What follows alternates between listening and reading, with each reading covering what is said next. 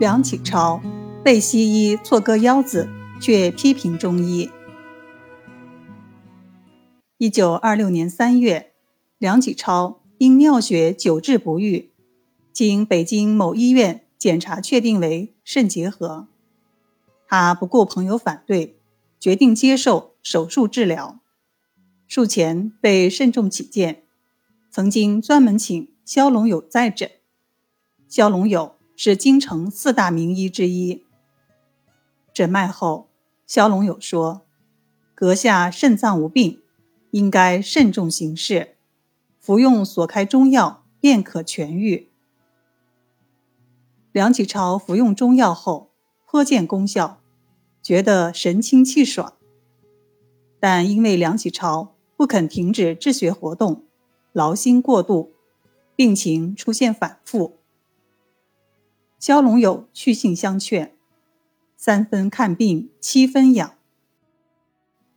但梁启超不予采纳，竟回答说：“战士死于沙场，学者死于讲坛。”最终病情恶化，住进医院。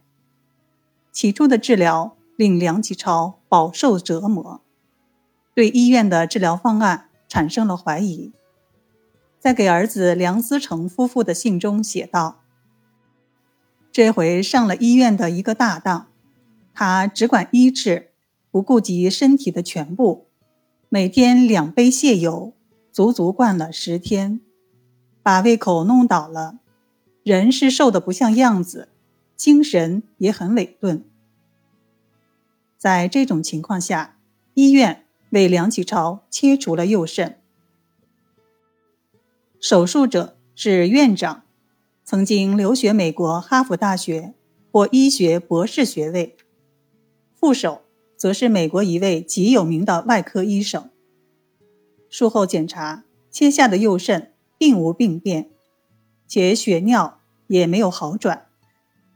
其实这是医院的一个医疗事故，医生把透视的片子看反了，把好的肾割掉。只剩一个坏的肾了，梁启超也没有办法了。医院因此受到舆论批评，当时有徐志摩等文化名流撰文讥讽西医。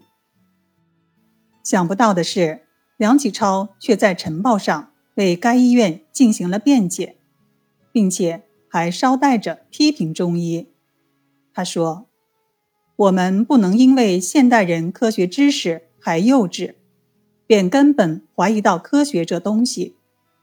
比如我这点小小的病，虽然诊查的结果不如医生所预料，也许不过偶然例外。至于诊病，应该用这种严密的检查，不能像中国的就医那些阴阳五行的瞎猜，这是毫无比较余地的。私下里，他却对家人说：“这回手术的确可以不必做，手术是医院的梦浪错误呀。”一九二九年一月二十九日，梁启超病逝。